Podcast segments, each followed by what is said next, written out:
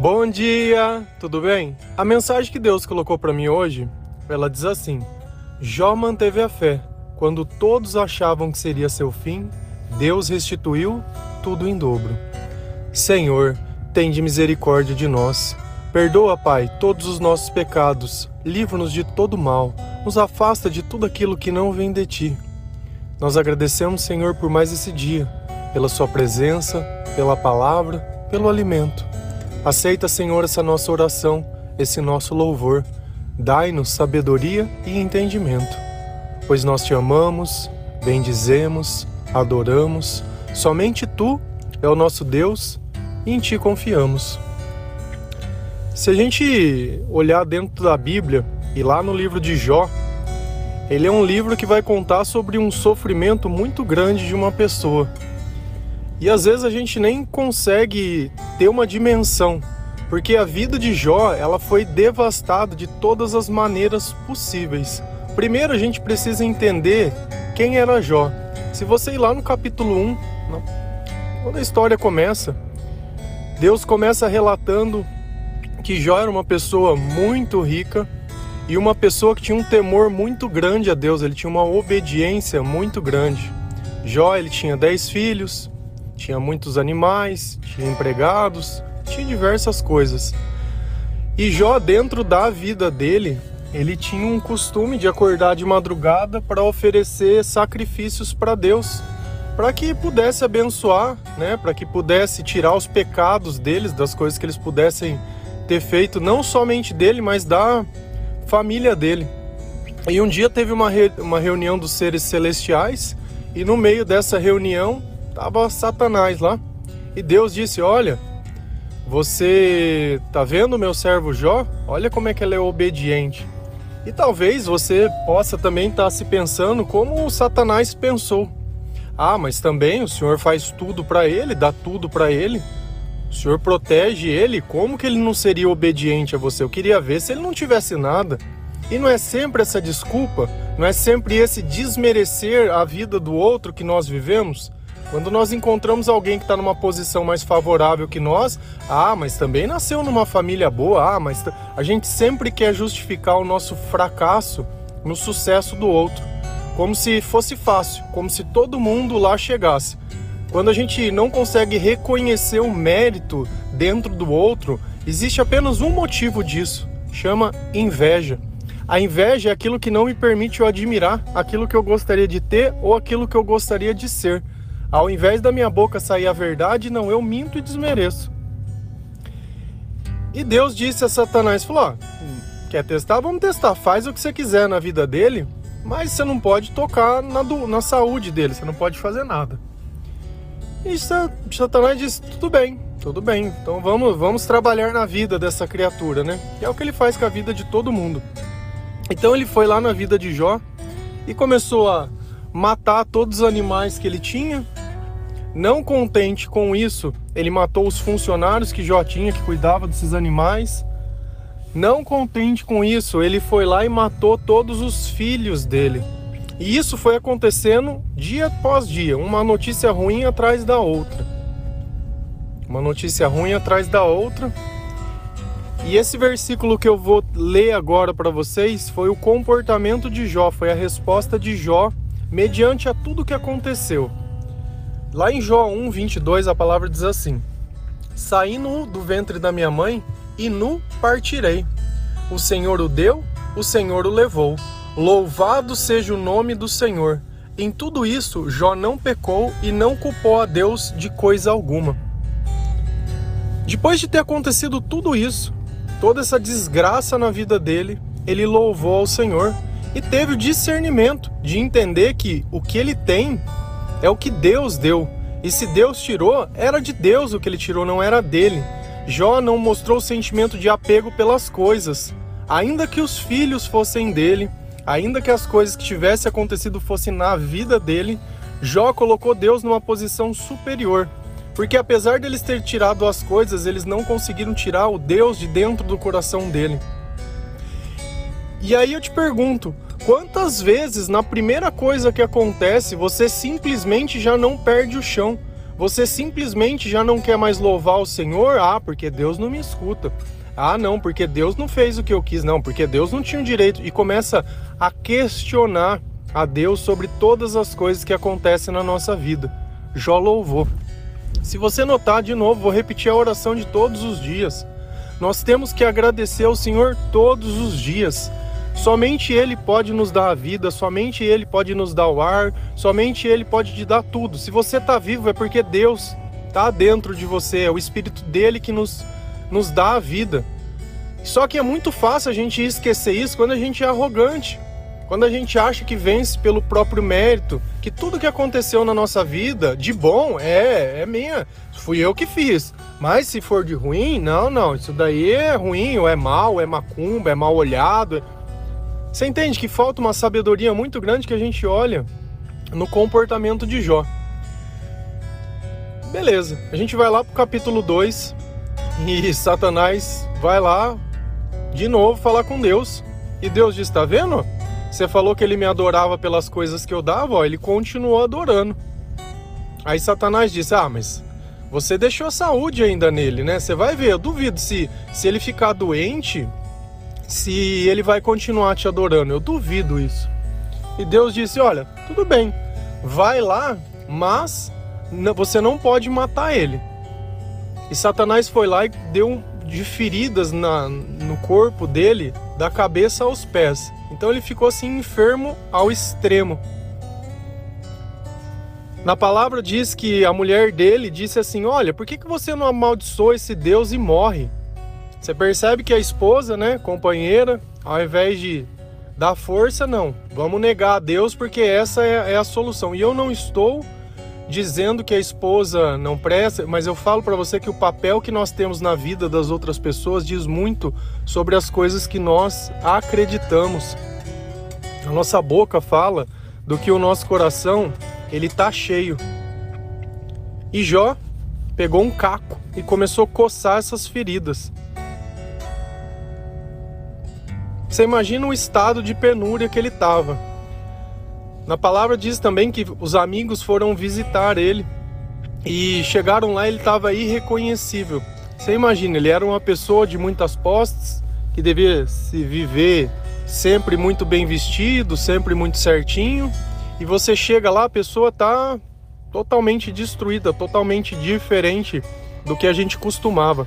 Fala na palavra que quando eles viram Jó, eles gritaram, eles berraram e ficaram sete dias com ele em silêncio em silêncio, até que Jó começou a falar com eles e a conversar. Se você continua lendo tudo que eles falam e todos os conselhos que eles dão, pelo amor de Deus, era melhor não ter amigos. Porque num momento desse, não é a questão da gente entender a razão que está acontecendo ou não. O fato todo de tudo é que muitas vezes a causa ela não está relacionada ao presente.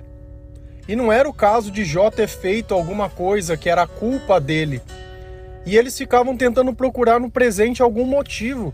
Percebe que o motivo que às vezes a sua vida não está andando, ele não é por causa dessa vida, é algo espiritual. E você fica achando, procurando um culpado, achando que alguém fez alguma coisa para você que o espiritual não precisa de macumba. O diabo, ele não precisa que ninguém ofereça uma galinha para ele nem nada. Ninguém precisa fazer nada. A partir do momento que você não está com Deus, você está com o diabo. E é simples assim. Todos aqueles que dizem, olha, eu não acredito em Deus, eu sou ateu. Eu era, era, era, era. Se você pegar as minhas poesias antigas, de quando eu não acreditava em Deus, eu falava assim que eu era um anjo caído. Na Bíblia fala que o diabo era um anjo caído, que tinha pessoas mortas ao meu redor. E não tinha ninguém morto, mas eu detalhava esse tipo de coisa. Eu só escrevia coisas que, se você olhar na Bíblia hoje, era atribuída ao diabo. E aí a gente quer achar que não, não, não. Tem uma zona neutra onde 99% tem uma mínima porcentagem de pessoas que acreditam em Deus, mas acreditar em Deus até as últimas consequências. Não aquela crença de, ah, eu frequento uma vez por semana, ah, não leio a Bíblia, ah, não, não tem mais intimidade. Agora, eu falo uma coisa para você: se você tem buscado a Deus todos os dias, que seja num louvor, que seja nesse áudio, que seja numa passagem, que seja numa pregação, meu, excelente, maravilhoso, é todos os dias, não é uma vez por semana. E não tem nada de errado você ter sido daquele jeito, porque aquele foi o começo. Tudo na nossa vida começa de um jeito. Você olha um bebezinho, uma criancinha, ela começa pequenininho. Mas o que a gente precisa entender é que toda a tribulação e tudo aquilo que acontece na nossa vida, ela tem que nos levar a ter um encontro com Deus. Aquele Deus não apenas de ouvir falar, mas aquele Deus que nós podemos ver e sentir. E Jó, ele teve realmente esse encontro com Deus. Se você ir lá em Jó 42, versículo 10, a palavra diz assim: Depois que Jó orou por seus amigos, o Senhor. Desculpa. Jó 42, versículo 5. Antes eu te conhecia só por ouvir falar mas agora eu te vejo com os meus próprios olhos. A intimidade de Jó ela mudou totalmente. Antes Jó oferecia sacrifício para um Deus que ele tinha ouvido falar, ele não tinha experimentado Deus na vida dele. Ele tinha um temor a Deus, mas ele não tinha visto a cura, ele não tinha visto o milagre. E por Deus estar com ele, ele pôde suportar toda essa desgraça, porque quem que suportaria tudo que ele passou e tudo que ele viveu? Quem poderia suportar? E muitas vezes não está acontecendo nem metade do que aconteceu com ele na nossa vida e nós já estamos lá procurando outra igreja, procurando outro Deus, procurando alguém que faça aquilo que a gente quer, já ficando desesperado, desesperado, desesperado. Deus ele é o suficiente para todas as coisas e no final de uma tribulação tem que acontecer exatamente, não é mais aquele Deus de ouvir falar é aquele Deus de você sentir, é aquele Deus de você viver, é aquele Deus de você conversar. Hoje os meus olhos te viram. E eu tenho a plena convicção e a plena certeza que muitos de vocês têm uma relação com Deus hoje totalmente diferente do que vocês tinham antes. Já não é mais o mesmo, já não é mais a mesma coisa. Só que às vezes, percebe que antes de Jó ter recebido a prosperidade de novo, ele teve que mudar o relacionamento que ele teve com Deus. E talvez você esteja nesse ponto. Você esteja olhando a tua vida para trás e dizendo: olha, mas como tudo está destruído, mas como eu perdi tudo, como todas as coisas mudaram, mas como está difícil, sabe? Como está difícil. E Deus, nesse momento, Ele está com você. Ele vai te curar, Ele vai te mostrar que essa doença ela não foi feita para te matar, mas para fortalecer Muitas vão ser as dificuldades, mas se você toda vez que tiver uma, um problema procurar do jeito errado, esse problema vai voltar na sua vida. É o famoso loop. As coisas ficam acontecendo em loop. Você já percebeu que tudo aquilo que você tem medo acontece de novo, mas aquilo que você confia você passa e não acontece mais? É simples, esse medo ele atrai isso para nossa vida. Eu sei que é, é, assim, vou falar por mim. Se eu tenho medo de morrer, eu não tenho medo de morrer. Porque a morte para mim significa salvação. Eu não tenho um peso de um desconhecido, eu não tenho medo da condenação. Porque enquanto eu estou vivo, eu uso a minha vida para o Senhor, para louvar a Deus, porque eu sei que essa vida ela vai durar somente um tempo. E eu seria muito tolo se eu gastasse esse tempo nessa vida que vai acabar e não gastar o tempo na eternidade que vai vir. É como se você soubesse que vai vir uma grande fome, uma grande dificuldade e você continuasse vivendo como se não tivesse acontecendo nada. E a gente tem visto milagres acontecendo no nosso país e você muitas vezes não está sabendo discernir nem distinguir. A mesma terra nossa, que antes dava uma parte, hoje está dando três partes a mais. Se você vai ler uma notícia sobre a safra de milho, sobre as coisas, o mesmo lugar, antes dava três, hoje dá nove. E não é Deus que faz multiplicar? Será que Deus não está usando o Brasil para ser o celeiro do mundo quando chegar toda a dificuldade? Como ele fez lá na vida de José, que ele avisou: vai ter sete anos de problemas, mas vocês, ó, vocês vão guardar, vocês vão ser o celeiro do mundo. E às vezes a gente olha o nosso país e não dá valor nele não quer se envolver, não quer defender aquilo que Deus defende, não quer ser justo. Simplesmente, ah, não, não participo. Você precisa participar, você precisa exercitar. Você deixar que as coisas aconteçam por preguiça, por simplesmente, sabe, não pode ser assim. Não pode, não pode. Por se desmerecer e por se desachar menor, que tudo isso vem acontecendo. E você às vezes não quer olhar a volta, Por quê? Porque dentro de você o diabo já te aprisionou dentro da tua cabeça, você não consegue viver a própria vida. Quanto mais fazer algo que vai beneficiar outras pessoas. Mas justamente por isso que o Senhor está te libertando. Se a gente vai lá em Jó 42, versículo 10, a palavra diz assim: Depois que Jó orou por seus amigos, o Senhor o tornou novamente próspero e lhe deu em dobro tudo o que tinha antes. Restituiu os animais, a família e tudo. Você sabe por que, que Jó orou pelos amigos dele? Porque Deus reconheceu que tudo que os amigos dele falaram não vinha de Deus. Eles não usaram as escrituras, eles simplesmente ficaram condenando baseado no que ele acha. E muitas vezes é, é curioso quando a gente manda o versículo, a frase, e alguém responde, mas não com o que ouviu no áudio, mas com o que ele acha sobre a frase. É tão nítido que existe um descolamento da forma que Deus pensa e a forma que nós pensamos, porque eu falo o que eu acho. E o que eu acho é suficiente para minha vida. Não tem sabedoria, não tem crescimento, não tem arrependimento, não tem conversão, não tem evolução, não tem nada. Só que a gente tem que olhar uma coisa: Jó orou para os amigos que o magoaram. Ele orou. E é isso que nós temos que fazer pelas pessoas que nos magoam: orar. Porque depois que Jó teve o um encontro com Deus, Deus curou Jó, Jó orou pelos seus amigos, depois veio a prosperidade. Então na vida de Jó estava tudo resolvido, já não tinha mais mágoa, já não tinha mais rancor, já não tinha mais nada.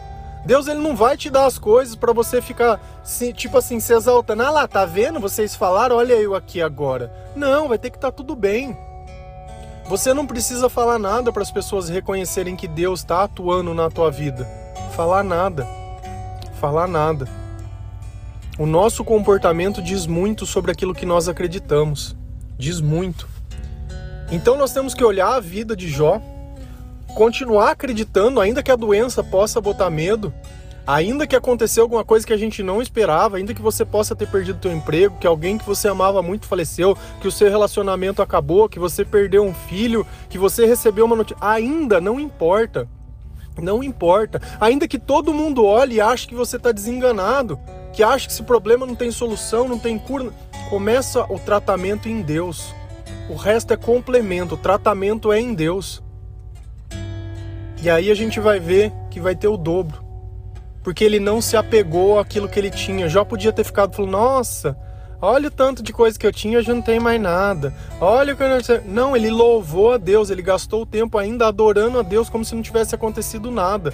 E foi a postura dele que fez toda a diferença.